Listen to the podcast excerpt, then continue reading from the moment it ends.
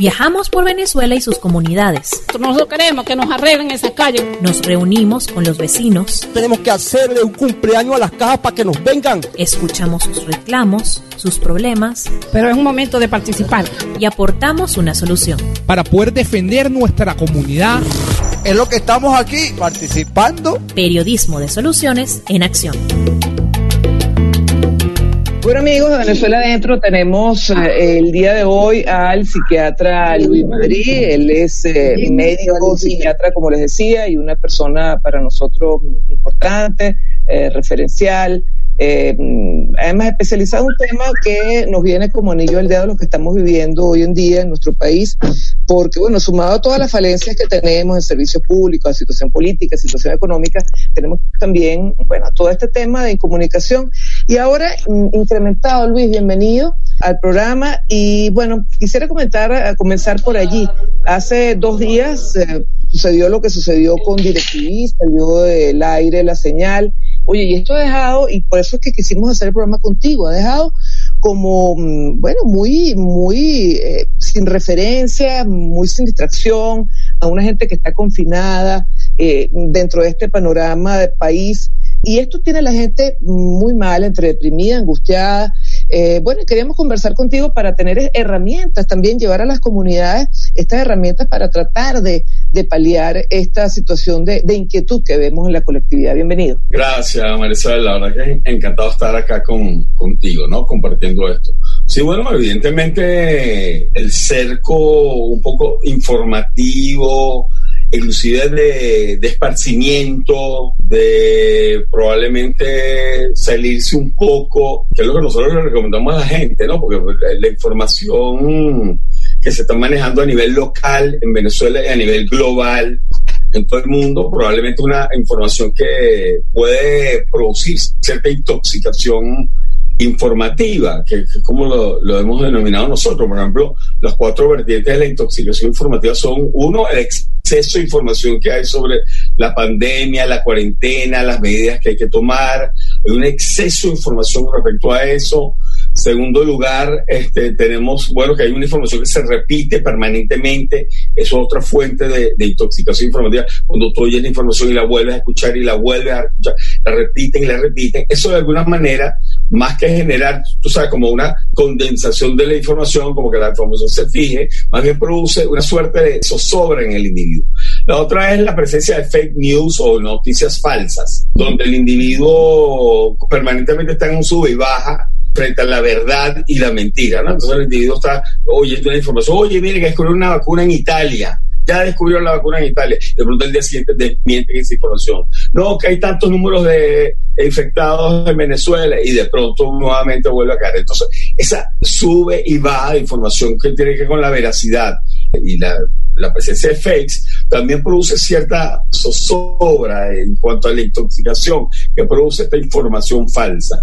Y lo tercero es la presencia de lo que llamamos hoax, que son una suerte de información falsa también, pero cuya finalidad es generar angustia. Hay gente que se dedica a eso, a generar noticias de lo que quieren buscar generar zozobra, generar pánico, generar, generar malestar en la, en la persona. Y por supuesto, este, eso se suma más a esta fuente de intoxicación informativa. Entonces, ante esta situación, ante esta crisis, por supuesto que, que, los recursos de aislamiento. Nosotros le decimos a las personas, mire, 20, 30 minutos, tres veces al día es más que suficiente para mantenerte informado, para saber lo que necesariamente necesitas para mantenerte mediana o, lo justamente informado. Por supuesto, las personas buscan otras alternativas. Las otras alternativas son leer algún libro, este, meterse en programas este, de televisión que no tengan que ver con el proceso de la pandemia, del proceso de la cuarentena. Entonces, te aísla un poco de la situación, leer, compartir con tu familia, bajar al patio, hacer un poco de ejercicio, que te pueden disociar un poco de un entorno que se ha tornado estresante, entre ellas, por la información. Entonces, por supuesto, al limitarte un poco, quitarte esta posibilidad, por ejemplo, la fuente del canal este que sacaron del aire, no sé cómo llamarlo, el servidor que sacaron del aire, no sé si lo puedo mencionar, DirecTV, por supuesto, está quitando una parte importante a la gente, para poder disociarse un poco de esta realidad que es abrumadora, que es avasallante y que inclusive puede ser psicopatologizante, es decir, puede enfermar mentalmente a una persona, estar permanentemente conectado con el proceso. Y la otra es el miedo al estigma, que lo, hemos, que lo he logrado hablar en algunas ponencias, colegas, en algunas otras ponencias este, en, en redes, en algunos programas de televisión. Miedo a la estigmatización, miedo a que te estigmaticen porque tienes fiebre, porque te dé el COVID, la COVID o te dé algún, tengas algún proceso gripal. Entonces, cuidado que se van a dar cuenta de que te has infectado. El otro miedo es el miedo a si soportaré la, eh, la cuarentena. Mucha gente tiene miedo a la cuarentena. Soportaré tanto tiempo, ahora 30 días más. Ya lo sé DirecTV. Entonces, la gente no, tiene y, y, un miedo, y un miedo muy real, Luis, porque hay un miedo muy real que es el miedo a no soportar económicamente la pandemia. Porque, por, como dicen por allí, o te, o te mata la pandemia, o, o, o, te mata el miedo a la pandemia, o te mata también el no, el no tener que comer, que es lo que está sucediendo mucha gente ahorita. Pues. Por supuesto, fíjate que este tema, este debate que hay sobre que si los países capitalistas le dan más prevalencia a la economía que a la, que a la vida de los seres humanos, ese, ese debate que se da allí es un debate realmente político, es un debate que tiene una finalidad política, un lado atacar al otro, porque ambas cosas son importantes. Hay que protegerse, hay que buscar la manera de resguardarse, exponerse lo menos posible, utilizar los, medios de protección que ya todo el mundo conoce, lavarse las manos 20 segundos varias veces al día, usar la mascarilla, usar guantes, tener los geles alcoholados para protegerte, pero también es una realidad. Mucha gente depende del día a día, de la producción del día a día. Hay gente que no tiene ahorrado grande cantidad de dinero como para soportar un encierro tan prolongado. Es una posición media. Nosotros estamos en el medio de la guerra de estas dos posiciones. La realidad es que necesitamos protegernos, resguardarnos y utilizar las medidas de seguridad, pero también necesitamos producir. Eso es una realidad. ¿De acuerdo? La tercera fuente es la incertidumbre, que todos sabemos, pero no, es que nadie sabe realmente. Todavía se está probando estas desescaladas que van por fases. Simplemente nos, nos muestran que todavía no se sabe bien cómo es el comportamiento epidemiológico del virus. Entonces, se están haciendo desescaladas de diferente índole. Se sigue experimentando en vacunas, se siguen haciendo proyecciones unos más a corto plazo, a largo plazo. Entonces, es, todo esto genera incertidumbre, que es la otra fuente de angustia en las personas. Y lo otro es la emergencia de la nueva normalidad. ¿Qué va a pasar después que pase esto? ¿No? Es la pregunta que se hace a la gente. Mucha gente está angustiada. Oye, ¿será que de ahora en adelante viviremos así como estamos ahorita? ¿Será que esta cuarentena es una, una especie de preparación de calentamiento para lo que viene después? tendremos que acostumbrarnos a tapabocas todo el resto de nuestra vida, a no contactarnos físicamente, porque los venezolanos somos muy corporales, muy táctiles, o sea, nos abrazamos, nos besamos, nos, cuando nos saludamos nos damos la mano.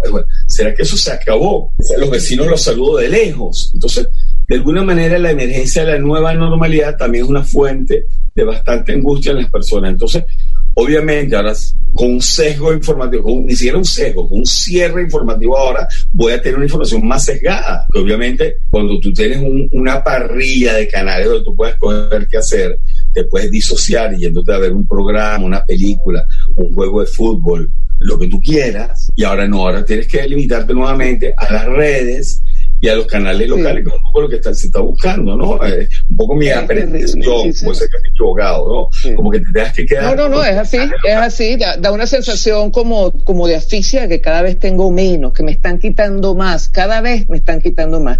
Mira, Luis, poco uh, también el ejercicio de este programa es que la gente te formule preguntas, ¿no? Porque las preguntas que ellos formulan, además, son las preguntas que todos nos hacemos y las preguntas que se hacen las personas en las comunidades donde ellos trabajan. Fíjate. Perfecto. Este, nos vamos al estado de Aragua. Desde allí Sorabi pregunta, en el caso de las mujeres que trabajamos mediante el teletrabajo, la casa, los hijos, la escuela, ¿cómo hacemos? SOS. Bueno, es, ese, eso me da pie para conversar sobre esto, ¿no? Que es mentira que uno está en la casa sin hacer nada. Uno está en la casa haciendo más de lo que uno hace normalmente en la casa y en el trabajo. Estoy de acuerdo, ¿no? Se hace más y hay que utilizar como, hay que como hacer ajustes, que una de las cosas que la gente no contempla. La gente dice, bueno, vamos a seguir haciendo lo mismo, pero dentro de la casa o desde la casa. Y no es lo mismo. es otro paradigma. Por ejemplo, estudiar desde la casa no es lo mismo, pero muchachos, estudiar desde la casa no es lo mismo que asistir a clase con sus compañeros, donde pueden jugar, donde pueden compartir, tocarse, verse este, directamente, tener a la maestra o el profesor cerca dando la clase, no es lo mismo que tener un régimen este día online. Obviamente hay una tendencia global, hay una tendencia mundial a esto, pero que de pronto todo se transformó en esto, no es lo mismo.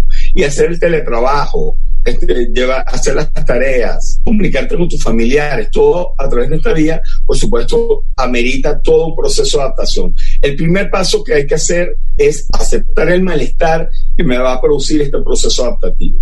Aceptar que puedo sentir miedo, aceptar que me puede dar un poco de rabia, aceptar que me da tristeza también, hay una, hay una sensación de pérdida también, oye, perdí una serie de cosas, la rabia puede estar asociada con que esto es como una cosa como impuesta, obligada, porque si bien tú mencionabas que cada vez nos cierran más la, el acceso a las cosas, la posibilidad de obtener beneficios desde afuera a través de diferentes vías, también hay un incremento de las exigencias. Entonces, ahora nos piden más, nos piden ahora 30 días más, por ejemplo, aquí localmente, y nos piden quédense en su casa y usen los geles y mantengan distancia. O sea, las exigencias se mantienen, inclusive se incrementan, pero por otro lado disminuyen las posibilidades. Entonces yo digo, wow, o sea, te- te- tienes que mantenerte ahora 30 días más, pero ahora sin DirecTV, sin internet, sin agua, porque también hay que hablar de ese problema. El problema del agua ahorita se ha agravado en el país. Entonces, sin agua, entonces es una cosa que, gener- que realmente hace como una prueba de fuego,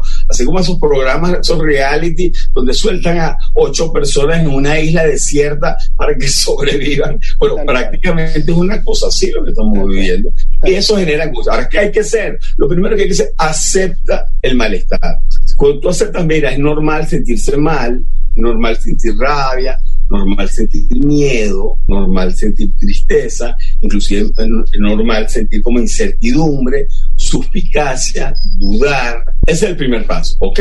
Porque en base a eso ya tú comienzas a trabajar y comienzas a resolver, porque esos sentimientos tienen la finalidad de poner en acción otros mecanismos para resolver.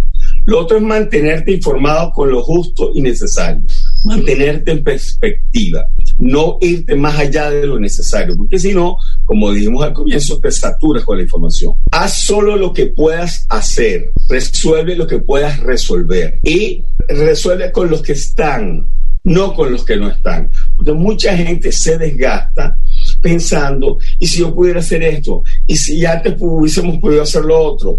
Y más adelante de repente podemos hacer esto. No, en este momento tenemos que resolver con lo que tenemos. Y si no tengo en casa, ¿cómo resolver? Bueno, ya tengo que planificar con mi pareja, con mi familia, con mis hijos, con, mi- con mis padres. Vamos a ver cómo resolvemos este punto que hay que resolver pero hay que resolver con lo que hay y con quienes están, porque fuera de eso es lo que llamamos una preocupación neurótica, una queja neurótica. Vas a caer en un estado de queja neurótica que al final es paralizante y no te permite resolver. Lo otro es ocuparse, no preocuparse en exceso, es ocuparte de las cosas que realmente tienes que hacer. Haz unos pequeños planes, no un cronograma tan excesivo, pero por lo menos mantén un cronograma que te permita, por ejemplo, mantener la- las horas de vigilia y sueño. Vamos a tratar de irnos a dormir todos más o menos a la misma hora y levantarnos toda la misma hora en casa, porque lo que estamos observando mucho en las familias o en las personas, en las parejas que conviven bajo la cuarentena,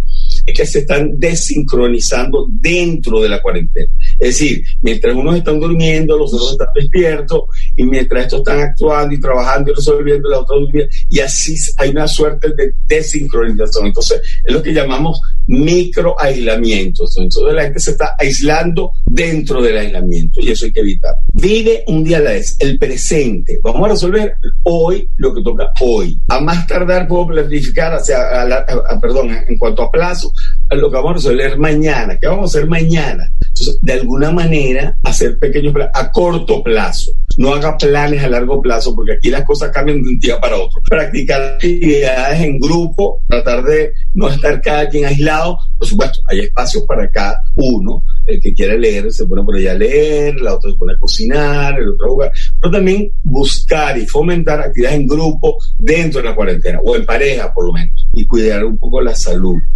Cuidarse de la discriminación, que estamos viendo mucho la discriminación o el estigma por personas que puedan estar enfermas o infectadas o con gripe, entonces inmediatamente se le hace la cruel, moje con eso, o sea, hay que tener como muchísimo cuidado. Mira, Luis, te pregunta por aquí también eh, las personas mayores, cómo hacer para que no se nos depriman. Sobre todo ahora que muchas de ellas vivían a través de su DirecTV, de su televisión, y ahora le quitaron hasta eso. Cuando tú entrevistas a una persona de la tercera edad, tendemos a subestimar cosas. Ay, vamos a atender a la viejita, pobrecita que la señora, eh, la viejita Sí. vamos a pasarla primero. O el viejito, vamos a pasar el viejito que haga el abuelito, vamos a pasar. Eh, hay que tener cuidado con eso, porque eso es subestimar a la persona. Eso es lo que nosotros llamamos en psicoterapia psicodinámica agresión encubierta. Como subestimar al otro porque, ah, como de tercera edad, no, no, esta persona perfectamente la podemos ayudar. Lo que probablemente hay que hacer es ayudarla. ¿ok? Exacto. Eh, la persona de tercera edad perfectamente le podemos instalar la aplicación en su casa, estar pendiente de nuestros vecinos, que muchos inclusive viven solos, Sí. solos, ¿no? Entonces yo cada vez que bajo al automercado, vamos al mercado, cada vez menos vamos, ¿no? Pero cada vez que yo bajo, yo le, yo llamo y le pregunto si necesita algo. Hay que estar pendiente de ellos. Si necesita instalarse, yo le he instalado ya a tres personas, le he instalado el Skype, por ejemplo, le he enseñado más o menos cómo se maneja el Zoom, le bajo el Zoom, para que se vayan preparando. Y desde mi casa practico con ellos, para que vayan desarrollando esas destrezas, porque tendemos a subestimarlo. No, no. Oye, eso está muy bien. No va a Eso está aprender. muy bien. Sí, sí, sí aprenden, sí aprenden. Sí además, le, le das aprenden. una razón, les das una razón además para sentirse activos, ¿no? Me imagino. Exactamente. Entonces tenemos que estar pendientes de eso. Vamos a bajarle aplicaciones donde puedan ver películas, vamos a bajarle alguna aplicación donde pueda ver noticieros. Siempre hay alternativas, probablemente no con la amplitud de DirecTV, pero sí que tenga algunas opciones para poder estar allí con respecto al tema que tú me estás planteando.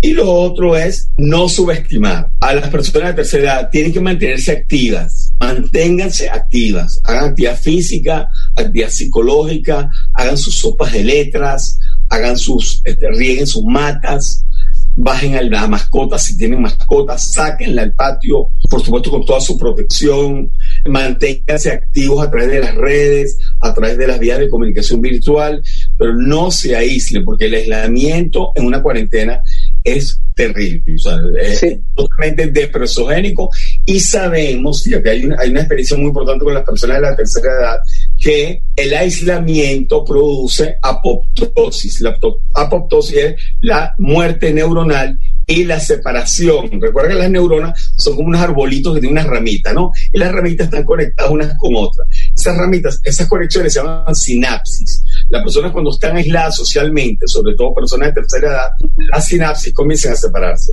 Entonces, ¿qué sabemos nosotros? Mientras las personas de tercera edad se mantengan en contacto social, familiar, eso fomenta la sinaptogénesis, es decir, que las neuronas se mantengan conectadas y se mantengan activas. Entonces, tenemos que fomentar en nuestras personas de la tercera edad eso, y no subestimarla, "Ah, no, no, pobrecita que ella no va a poder, no, usted sí puede, a la gente hay que decírselo, sí puede, las barreras están en la mente. Y si vemos a alguna persona de la tercera edad deprimida, hay que buscar ayuda. Primero, bueno, ale- alentarla, pues, alentarla que su el ánimo, decirle, mira, esto es transitorio, esto va a pasar, vamos a ponernos positivos, vamos a resolver. Si no, buscar ayuda profesional, pues si la persona está claramente deprimida o tiene un cuadro de ansiedad que lo desborda, hay que buscar ayuda profesional. Mira, de hecho aquí te preguntan desde Vargas, ¿a qué señal debemos estar atentos para saber que es hora de buscar un especialista? Fíjate, cuando tú tengas un cuadro de depresión, es decir, tristeza o apatía intensa, cuando tienes ganas de no levantarte de la cama,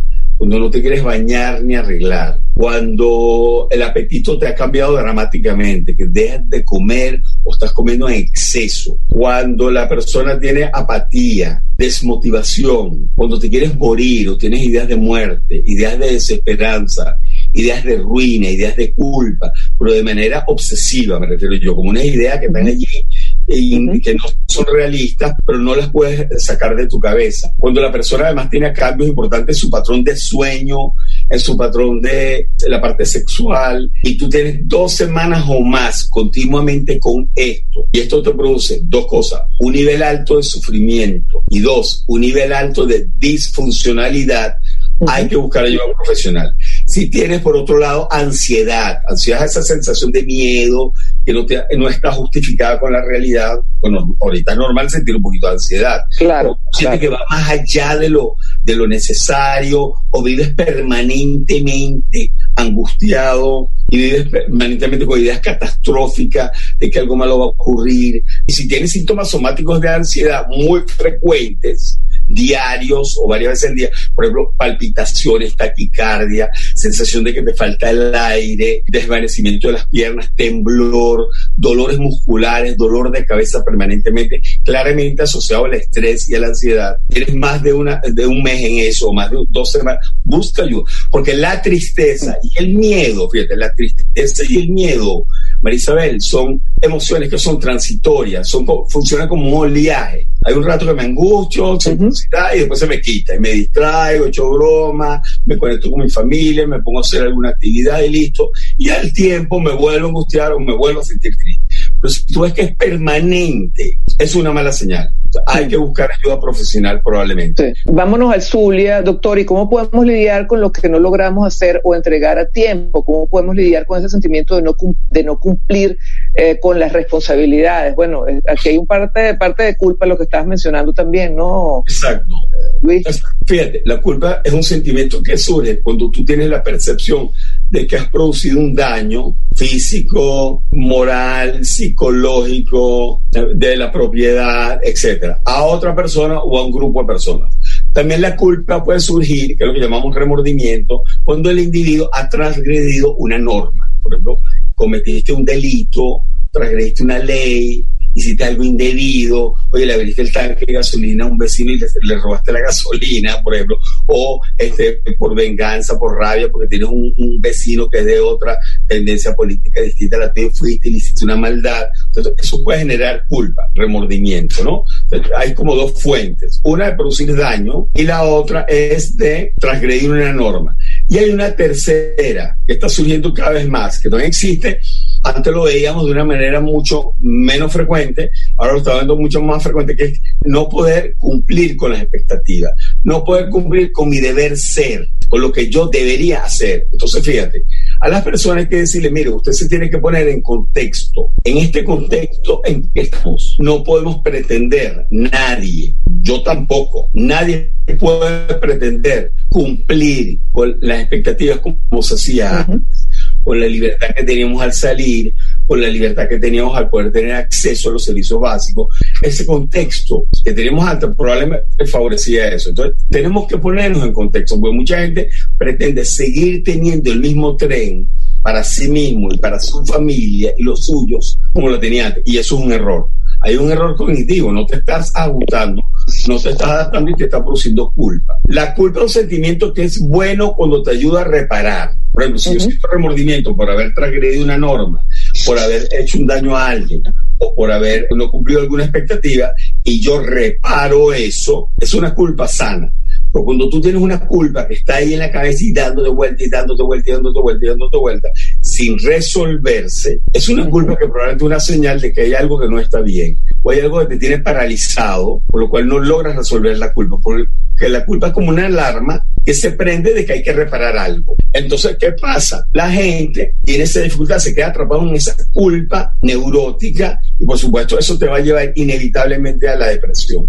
Entonces, ¿qué hay que hacer? Hay una cosa que se llama la técnica de la herradura. Si tú hiciste algo de tener culpa, primero, asume qué es lo que ocurrió. Reconoce qué es lo que ocurrió. Oye, mire, que no he podido pagar tal servicio, o no he podido adquirir tal alimento, o no he podido sacar a mis hijos a dar una web X, eh, cualquier ejemplo. Dos, asume cuánto es el monto de responsabilidad tuya frente al contexto. Ver si se compagina. Primero, el daño o la transgresión, si es realista. Dos, si realmente tú, cuánta responsabilidad tienes realmente frente a esto. O eso es parte de la circunstancia que estamos viviendo. Tres, si hay que pedir perdón, es una cosa fíjate, es una de las cosas más difíciles para la gente, Sí.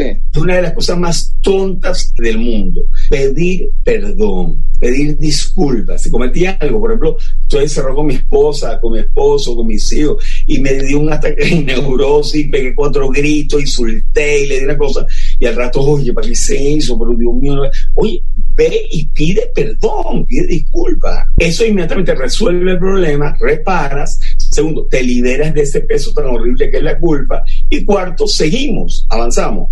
Y el cuarto punto es hacer un ofrecimiento. Si tú cometiste alguna situación que te genera culpa y reconociste cuál era el problema, asumiste que sí hay parte de tu responsabilidad por descuido, porque estás echado todo el día ahí viendo televisión en el sofá, y tercero, pediste pe- disculpas y te las dieron. Cuatro, haz un ofrecimiento. Se llama el ofrecimiento de gift. Haz un ofrecimiento que garantice que no se va a repetir eso, ¿ok? Dentro de las circunstancias realistas en que estamos, mosca. Estamos hablando de una situación donde tú reconoces que realmente hubo un fallo tuyo.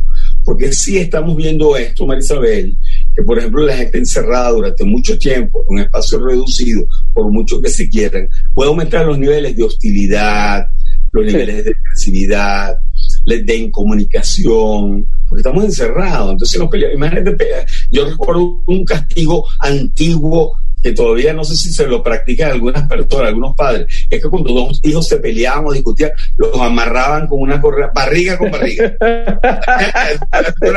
un castigo barriga con barriga para que se la- Bueno, es un poco eso. Imagínate, tú te estás amarrando barriga con barriga con una persona con que peleaste. Hay que transitar la técnica de la herradura, que son estos cuatro pasos, y eso te va a ayudar a manejar mejor la culpa. Ahora, si tú una culpa ligada a una depresión, como lo vemos en la depresión melancólica, una de las características de la depresión melancólica es que el individuo tiene una terrible culpa que no está justificado en la realidad. Entonces, probablemente necesitas ayuda profesional. Con un psicólogo, esto es muy importante, buscar ayuda con psicólogos clínicos o con un psiquiatra o un especialista en medicina y salud mental. ¿Por qué? Porque esta emergencia que hay de intrusismo con coach, con eh, ellos funcionan. Yo no, estoy- yo no descalifico esas profesiones. Un coach funciona muy bien en su área unas personas que hacen estas formaciones en algunas formas de terapia, una persona con una depresión mayor, una depresión melancólica, tiene que ser visto por un profesional de la salud mental como es un psiquiatra o un psicólogo clínico en el mejor de los casos, pero no verse con personas que manejen a este nivel como los coach o los consteladores. Eso funciona para otras cosas, pero no Sí. para una enfermedad como esta. Bueno, Luis, mira, ya tenemos 40 minutos y tenemos que ir redondeando. Yo quiero agradecerte que hayas estado aquí con nosotros, nos hayas dado estas herramientas maravillosas que seguramente nuestra, nuestros amigos que mm, están aquí en esta transmisión y los que nos escuchan a través de la radio seguramente van a poder aplicar en nosotros y lo demás. Una cosa importante, una de las maneras que tú comentabas con el caso de la tercera edad, una manera de sentirse mejor es ayudando a los demás y tenemos a nuestra mano pues esta posibilidad sobre todo con las personas de la tercera edad que a lo mejor están solos, como tú decías, pues bueno, tener la posibilidad de brindarle algún tipo de ayuda. Muchísimas gracias, Luis. Por favor, para seguirte en redes, nuestros amigos que están aquí y que quieran también tener estos consejos que tú sueles dar también a través de tus redes, y Claro, tú tienes mucho claro. material muy bueno. No, gracias a ti, Marcel. La verdad que encantado contigo. Recuerden, manténganse optimistas, positivos, pero realistas. Cuidado con la discriminación. Practica meditación, respiración dos veces al día. Evita el consumo de sustancias, que se me olvidó mencionar a la gente. Eviten el consumo de sustancias, de drogas. En este momento es terrible hacer eso. Y por supuesto, siempre tener presente. Todo en el universo es impermanente. Esto va a cambiar en algún momento esto va a cambiar y vamos a salir y nos vamos a reencontrar. Mis redes son por Twitter, arroba Luis Madrid P. Luis Madrid con una D de Dinamarca, luego una P de París. Por ahí me pueden seguir por Twitter. So- soy más tuitero que instagramero. No sé si se dice así, ¿no? Sí. Pero y por Instagram me pueden seguir arroba Madrid Perosa. Arroba Madrid Perosa con Z. Ok, me pueden seguir por allí. Ya estoy un poquito más activo, ya este, me he ido como más activo por Instagram, pero me pueden seguir por allí, pues, y estamos totalmente a la orden y yo constantemente estoy publicando información Sí. para que podamos manejar esta situación que a todos nos tiene agobiado, no nada más a quienes me leen, también a mí. A, a todos, definitivamente. Bueno, Luis, agradezco entonces estos minutos que nos dedicaras y por supuesto, bueno, e-, esa calidad humana que siempre te, caracteriza, además de la excelencia en materia profesional. Amigos, ustedes que nos sintonizaron, que estuvieron con nosotros, muchísimas gracias. La invitación para un nuevo encuentro en la próxima semana. Pásenla bien. Chao, Luis, gracias. Chao, gracias a ti. Esto fue Venezuela Adentro. Síguenos en Twitter e Instagram como arroba VE Piso Adentro o puedes escribirnos por nuestro correo electrónico veadentropodcast.gmail.com.